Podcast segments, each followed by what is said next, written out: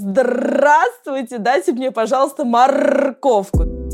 Мой муж, я ему сказала, я его замотивировала, сказала, пока ты правильно рычать не научишься, я замуж за тебя не выйду.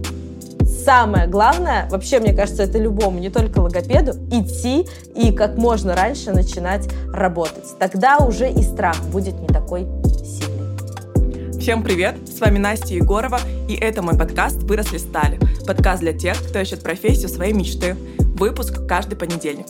И прежде чем представить сегодня гостя, я хотела бы с вами поделиться своей подкастной новостью, которую я уже готовлю несколько месяцев. В начале марта я планирую выпустить сезон реалити. В этом сезоне я беру живого человека, настоящего, с проблемой. Проблема заключается в том, что он не любит свою работу. И беру его за ручку, и мы вместе проходим с ним путь от нелюбимой работы к профессии мечты. Вот, путем встречи с разными специалистами и экспертами. У меня уже есть первый герой, мы с ним записали все эпизоды, вот, так что я надеюсь на ваш интерес и на вашу поддержку. Ждите в начале марта. А если ты не любишь свою работу, если у тебя есть любой карьерный запрос, ты можешь написать мне на почту grabbecamesobachka.gmail.com и описать свою проблему, описать свой карьерный трек и в чем э, тебе нужна помощь. Очень жду ваши сообщения, мне нужны новые герои. И переходим к новому эпизоду. У меня сегодня в гостях логопед Ирина Меркушева. Мы с ней обсудили, когда нужно идти к логопеду, может ли логопед помочь взрослому и обязательно ли медицинское образование специалисту. Все ответы в выпуске. Ирина, привет! Привет. Ирина, очень рада, что ты пришла ко мне. У меня дочь, ей два и месяц, вот, и она сейчас активно начинает свой путь в словах, наверное, уже она складывает предложения, вот, так что мне интересно поговорить с тобой, как со специалистом, и узнать про эту профессию. Первый такой вопрос. Логопед это для взрослых или для детей? Есть ли разные специалисты, которые занимаются только взрослыми людьми, а есть специалисты, которые занимаются только детьми? Просто, наверное, у всех людей такая связка, что логопед — это детский специалист. Так ли это? Не так, и я очень хочу сейчас, как раз я веду свой блог для того, чтобы и развеять этот миф. Сейчас очень популярно а, иметь логопеда в качестве дополнительного специалиста любому взрослому. Как вот сейчас очень популярно, чтобы у каждого был психолог, также очень популярно, чтобы у каждого был логопед, потому что очень многие взрослые, я сейчас объясню, нуждаются в таком специалисте из-за того, что в детстве логопед не помог или к логопеду не отвели. И поэтому сейчас очень популярно, если мы посмотрим на наших э, актеров, на наших певцов, блогеров, то мы можем четко увидеть у некоторых яркое нарушение речи. И на самом деле люди, у которых есть нарушение речи, процентов, наверное, 60 или 70 сталкивались с буллингом, то есть угу, это с травлей в школе конечно. за речь. То есть если человек картавит, его изначально называли картавым, круто, если кто-то узнал, например, о своем дефекте э, спустя многие годы. И вот у меня есть знакомые, которые говорят, ты знаешь, я э, узнала об этом дефекте только в 18 лет, потому что мне сказали. И человек не прошел этот этап каких-то насмешек. И поэтому сейчас очень многие обращаются к логопедам, но не только для того, чтобы звуки поставить правильно и красиво.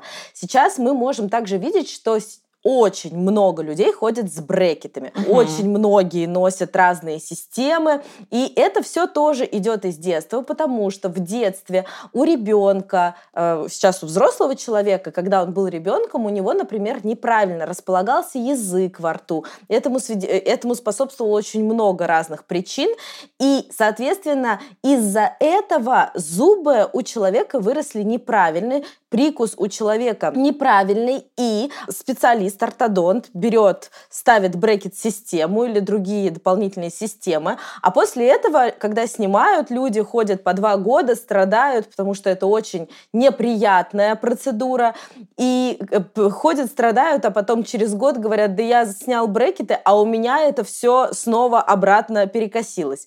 И перекосилось именно потому, что ортодонт механически исправил это нарушение, а вот уже дальше задача человека удерживать с помощью правильного положения языка, правильной техники глотания и жевания в том числе удерживать вот эту конструкцию, вот эти красивые угу. зубы, которые сделал мой ортодонт. Поэтому ортодонт и логопед всегда работают в связке, неважно, с ребенком, Интересно. с маленьким угу. или с э, взрослым, да. И в том числе логопед, я э, сейчас пропагандирую факт того, что логопед должен осматривать ребенка маленького буквально грудничка. Например, есть специалисты по грудному вскармливанию, и я говорю, что это классно, но первый, кто должен посмотреть, это логопед, потому что логопед может классно оценить а, мышечный тонус, логопед может понять, мешают ли уздечки, например, захватыванию груди, и здесь а, и логопед может послушать например, на э, голос ребенка может послушать и понять, хриплый он,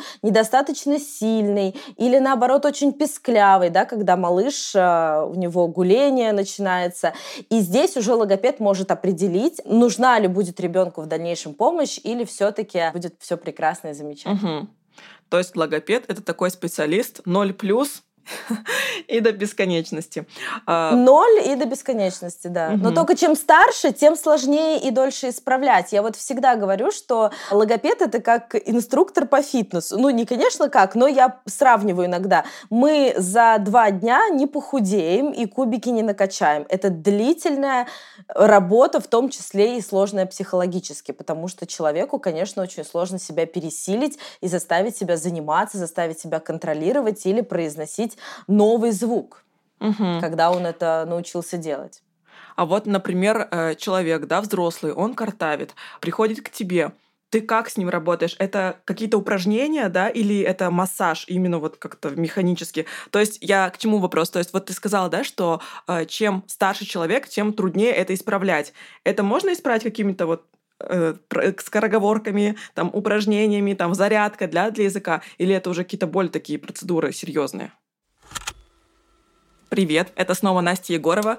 И знаешь, я хочу тебе рассказать, что мне очень нужны лайки в Яндекс Музыке.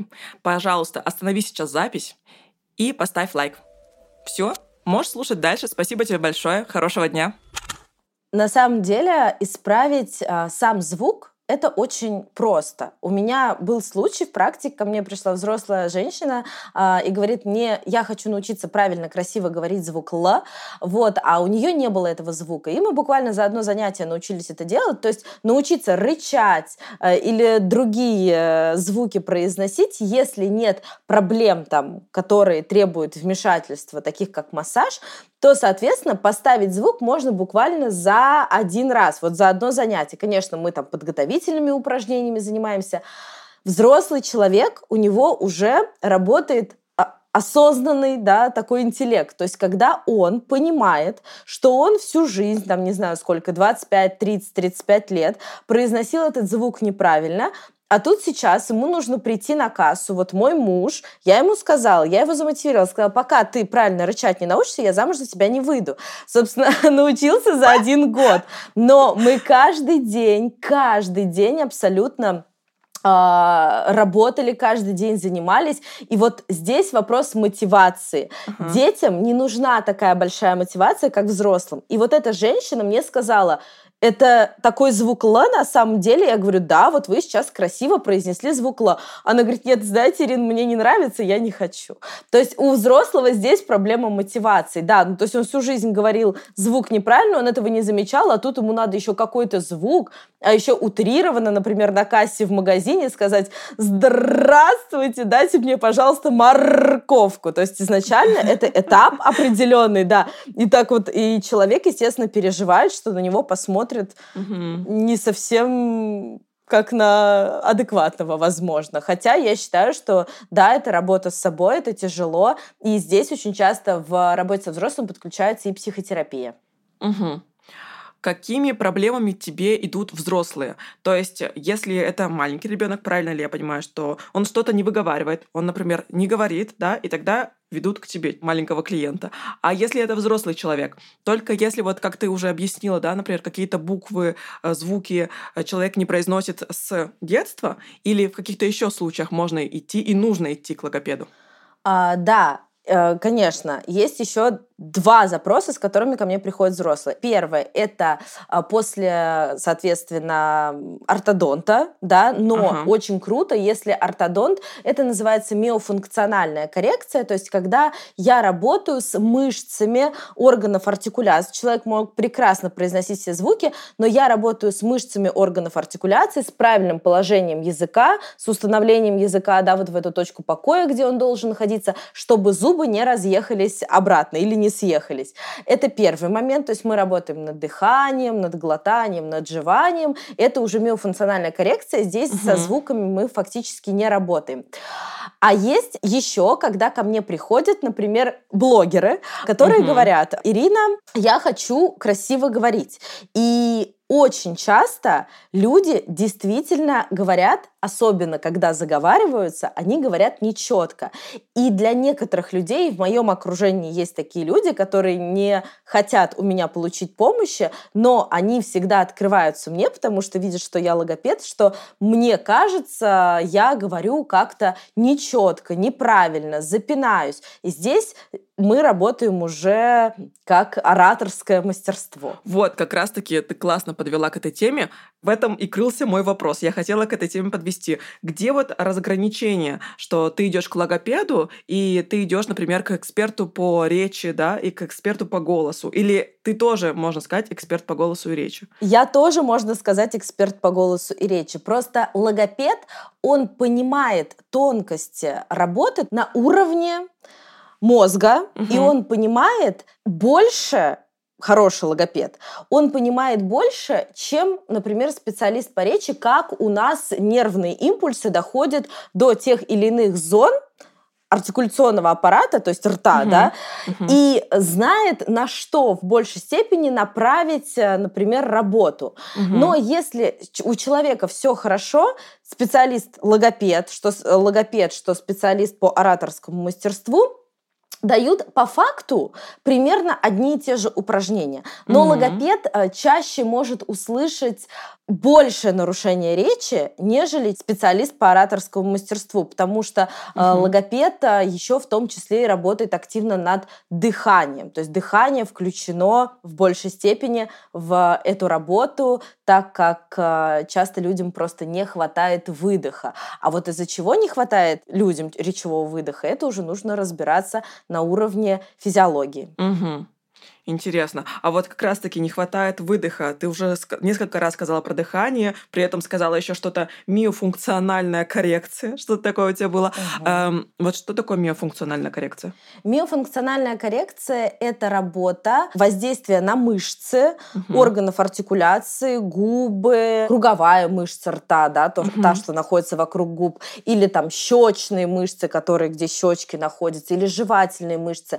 И очень много проблем связано с тем, что эти мышцы либо сильно напряжены, угу. либо наоборот находятся в сильном расслаблении. И за счет вот этой миофункциональной коррекции я а, привожу мышцы и в том числе, собственно, uh-huh. языка, в норму, а также устанавливаю э, эти мышцы, если мы говорим про язык, то это одна uh-huh. большая мышца, в нужное положение для того, чтобы у человека все было в порядке с жеванием, потому что система жевания такая, человек жует, у него собирается комок такой uh-huh. из еды, и потом за счет языка только языка человек проглатывает пищу.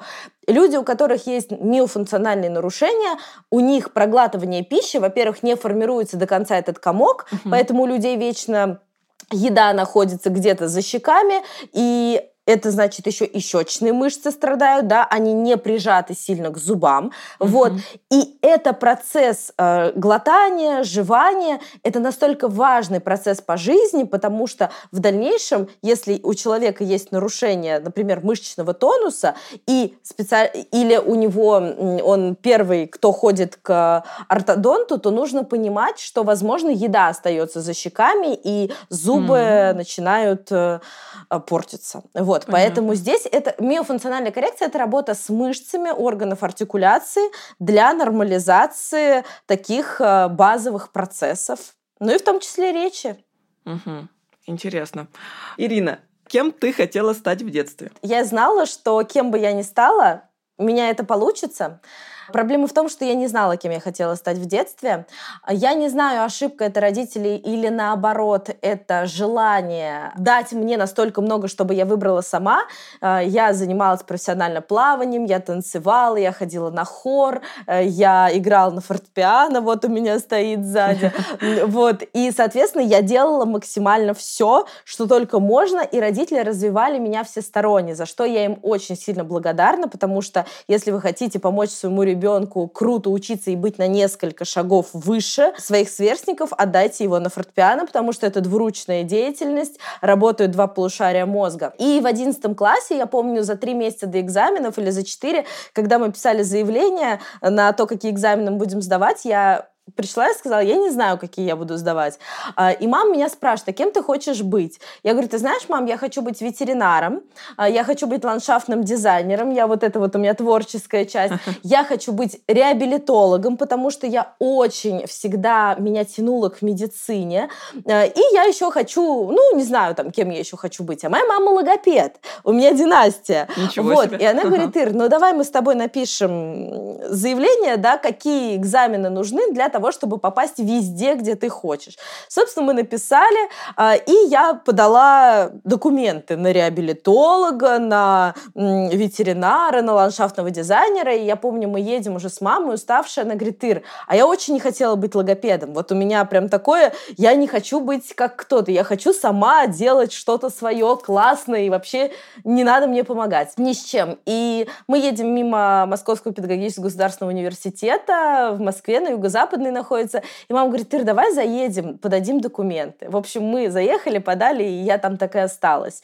Но я хочу сказать, чтобы вот э, совет родителям, молодым родителям, да, в том числе тебе, у тебя растет маленький ребенок, наблюдать за, эм, угу. за тем, во что в большей степени играет ребенок.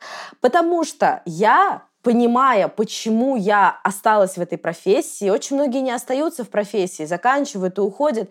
Почему я осталась в профессии? Просто потому что я вспоминая себя, во что я играла в детстве, у меня был шкаф, он был синего цвета, я купила мелки, и вот один день я была учителем, я там учила какую-то свою воображаемую аудиторию, а в другой день я, э, у меня были медицинские карты, собственно, ручно сделанные, я принимала пациентов.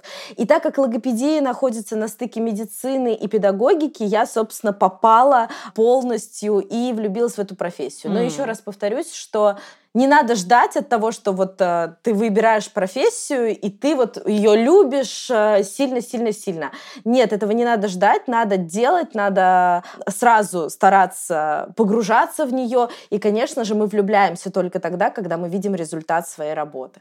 Угу. А ты сказала, что профессия на стыке медицины и педагогики, но логопед — это не медработник, правильно? Это не врач. Да, это не врач. Очень часто путают э, логопеда с врачом, и на самом деле правильно делают, что путают логопеда с врачом, потому что по логопедии в университете огромное количество дисциплин медицинских. И ну, речь — это мозг. И если логопед не будет знать мозг так хорошо, как знают его неврологи, как знают его врачи, то мы не сможем просто работать, потому что мы не будем понимать, где идет нарушение, где угу. проблема, да, чтобы ее искоренить. И, угу. соответственно, чтобы выстроить правильный маршрут коррекции на каждого ребенка, потому что очень важно проводить правильную диагностику, очень важно правильно понимать причину нарушения и э, определять вот эту вот симптоматику этого нарушения и относительно того, какое нарушение, специалист выстраивает коррекционную работу. Я вообще считаю, что логопед э, и невролог, они должны быть всегда вот так вот вместе, и приемы тоже вести вот так вот вместе, потому что невролог не проводит, например, ту же самую диагностику в игровой форме, вот, а логопед э, не выписывает э, лекарства. И поэтому вот так вот и, и отличие. И, конечно же, воздействие логопеда идет только внешне. Даже если это касается логопедического массажа, это внешнее воздействие и медицинское образование на данный момент говорят уже о том, что, возможно, логопедов заставят, обяжут иметь медицинское угу. образование, но на данный момент это педагог. Угу. Сколько лет ты в профессии? А, я в профессии седьмой год. Да, уже седьмой год в профессии. На каком этапе ты стала обучать других логопедов? А, я стала обучать э, других логопедов на этапе того, когда я поняла, что это, а, что моя информация, которую я даю, очень сильно откликается другим людям, а после того, как а, другие люди применяют ту информацию, которую я дала на практике, это еще и работает, я начала видеть огромную отдачу от аудитории. Я вообще очень идейный человек, и аудитория прям сильно тянется ко мне. А, и, соответственно, когда я увидела огромное количество отзывов, я поняла, что нужно делать свои мини какие-то продукты для специалистов. Mm-hmm. И, конечно, сейчас у меня большие обучающие курсы для специалистов, а, где я из 100% э, отзывов, 90% это точно положительные отзывы с результатами. Ну и, конечно, возвращаясь к вопросу, когда я начала обучать, я завела блог, я начала работать на втором курсе, потому что я поняла, что без практики эта профессия никогда не освоится. Я начала работать на втором курсе, худо-бедно начала учиться, дополнительно угу. получать дополнительное образование по тем проблемам, с которыми я сталкивалась в работе с детьми. Я начала получать дополнительное образование э, и где-то... И сразу завела блог. Угу. Завела блог э, в Инстаграм, запрещено у нас в России, да, и в ТикТоке. На тот момент я вела блог, угу. и ТикТок мне принес очень много аудитории, а, очень большая отдача была, и где-то с течение, наверное, три года я начала обучать других специалистов, три года своей работы я начала уже обучать других. Угу. А ты обучаешь других логопедов? Или это прям новички с нуля приходят к тебе и получают профессию, с которой потом они могут идти и работать?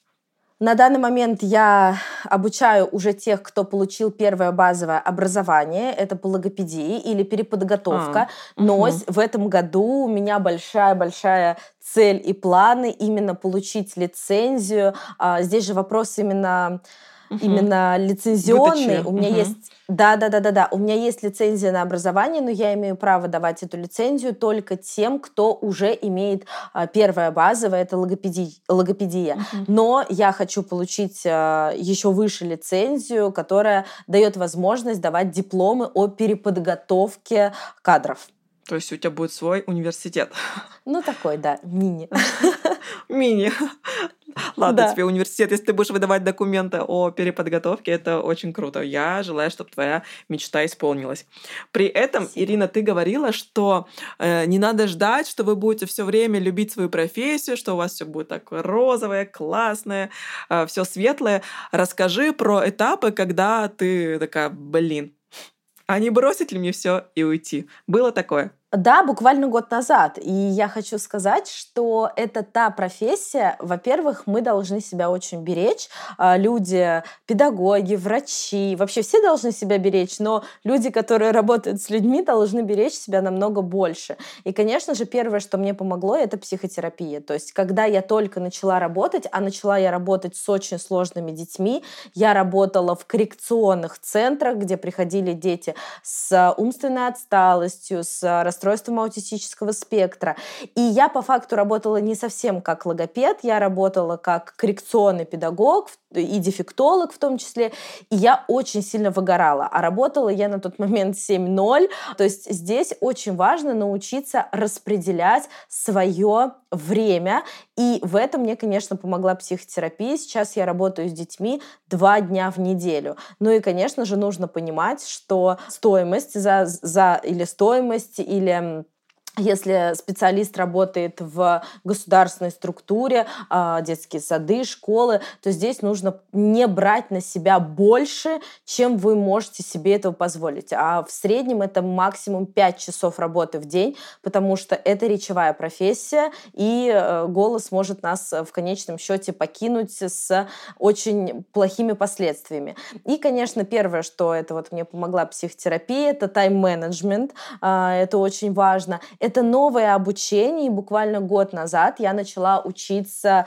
Это как бы еще одна ветвь работы с детьми. Я начала учиться на детского нутрициолога, что очень помогло мне в дальнейшем понимать, почему часто угу. дети не запоминают какой-то информации, почему часто им тяжело в целом а, учиться, и это еще связано плюс с теми дефицитами, а, дефицитарным состоянием, которое есть у детей, да, той же самой едой, питанием, которое они получают в детском саду и школе. Да, и вот когда я стала это сопоставлять, то есть это очень интересно, я решила пойти и выучиться еще одной профессии, но которую могу связывать с а, своей работой. Вот, поэтому, конечно же, я считаю, что чтобы не выгорать, первое это нужно найти себе хобби, хобби, которое вообще не будет связано с профессией, не знаю, там вот играть на фортепиано очень нравится, э, буду учиться. То есть а, выделить, разрешить себе в какие-то дни работать и то определенно четко разрешить себе отдыхать. Э, ну и, конечно, от выгорания еще спасает обучение.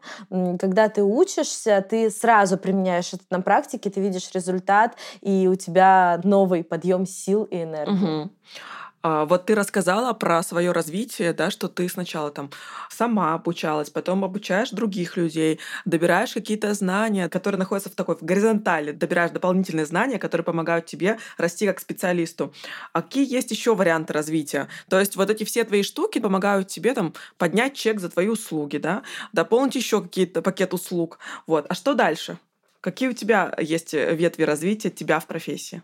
А меня в профессии следующая ветвь развития — это это а, поделюсь, да, в этом году я планирую начать э, просвещать активно мам. Я раньше этим не занималась, потому что сейчас я нацелена четко на специалистов, а, потому что мне было очень важно донести до специалистов, как нужно правильно преподносить себя, как нужно правильно обучать. А, и как будто бы сейчас я чувствую, что эту миссию я очень хорошо выполнила, но мне важна работа, всегда самое главное, это работа в команде. Мама э, то есть семья, угу. специалист и ребенок. И вот э, детей я сейчас обучаю, потому что любой ребенок, который приходит ко мне на занятия, знает, что он приходит не играть, он знает, что он приходит учиться, он знает, что на нем есть определенная ответственность, что мама и папа, и бабушка переживают за его некрасивую речь, но он приходит ко мне, чтобы речь была красивой. И, конечно, в кабинете, куда он приходит, есть много игрушек, которые, э, за счет которых э, ребенок учится, собственно, красиво говорить, выполняя там какие-то определенные действия. И для меня сейчас очень важная задача — это просветить родителей, почему нужно ходить к логопеду, о том, как и на что нужно обратить внимание у своего ребенка еще с самого раннего возраста на то, чтобы помочь ему максимально рано. То есть сейчас моя задача вот в этом году — это просвещение родителей. Я думаю, что это затянется не на один год и на много-много лет, потому что, конечно же, я за то, чтобы мы не скрывали, чтобы мы не стеснялись сказать о какой-то своей проблеме, и знать, что нам помогут. Потому что угу. сейчас все-таки родители еще стесняются, например, сказать, что и находят очень много разных вариаций того, почему ребенок не говорит, оправданий, но мне хочется донести в очень мягкой, очень такой э, доброжелательной форме, что не нужно бояться, и чем раньше мы увидим какое-то нарушение сами, даже своими глазами, я хочу, чтобы родители научились сами диагностировать своего ребенка и уже знали, что можно привести к специалисту, и чтобы уже специалист своим профессиональным взглядом посмотрел. И мне так приятно, когда приходят родители и говорят, Ирин, вот мы просто на чекап. Я говорю, ну давайте чекапнемся. Чекапнулись, я говорю, через год снова ко мне. И вот это так приятно говорить, и я э, очень хочу сейчас заняться именно вот этим. Угу. Интересно. А, Ирина, вот смотри, если э, ребенку, да, мне кажется, вот это 2-3 года это такой период, когда э, человек начинает активно говорить, и вот тут, наверное, возникает вопрос у родителей, вести к логопеду, не вести. Вот можешь сказать там по пунктам, когда вести, когда уже срочно нужно вести?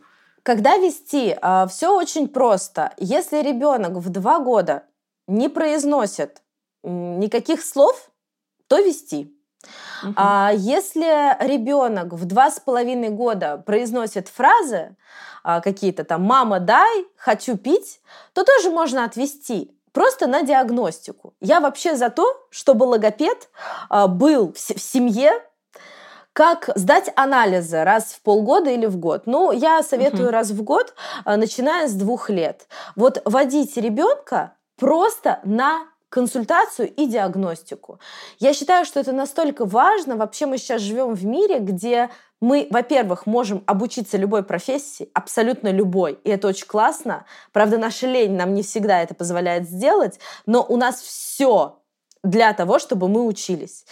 И очень сейчас на хорошем уровне у нас медицина. Соответственно, э, я говорю, что не нужно забывать о том, что если нам жизнь это предоставляет, то это нужно брать. И угу. идти изначально бояться не надо, надо идти и знать, что если все хорошо, то классно.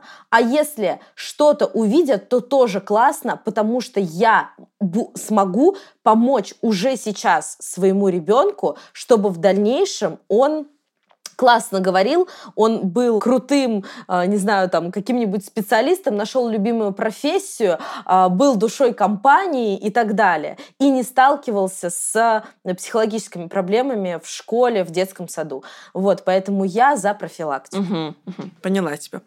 Ирина, еще такой вопрос. А, ты наверняка общаешься много со своими коллегами, да, они к тебе приходят на курсы, и у вас, наверное, есть свое комьюнити, и, возможно, ты так смогла просканировать людей и определить качество людей, которые помогают человеку в этой профессии. Вот каким должен быть идеальный логопед? Какие качества должны у него быть? А, так, ну я скажу, наверное, за себя и скажу то, чему я учу а, своих студенток. А, первое, конечно же, главное качество это то, чтобы специалист располагал к себе, чтобы когда мама приходит с ребенком со своей проблемой, специалист мог ее выслушать. Вот это самое важное качество, да, выслушать э, человека и еще самое главное качество – это задать правильные вопросы. А, правильные вопросы для того, чтобы точно понять, а с каким запросом приходит к специалисту. Вообще, вот если мы будем брать именно такой общее слово — это эмпатия. И вот угу. любой, э, любой педагог или любой там врач, он должен обладать этой эмпатией. То есть это умение правильно выслушать э, человека, который готов поделиться своей проблемой, который приходит к специалистам иногда как к спасителю, а иногда приходит с большой осторожностью, потому что несколько специалистов уже не помогли, а может быть и даже навредили.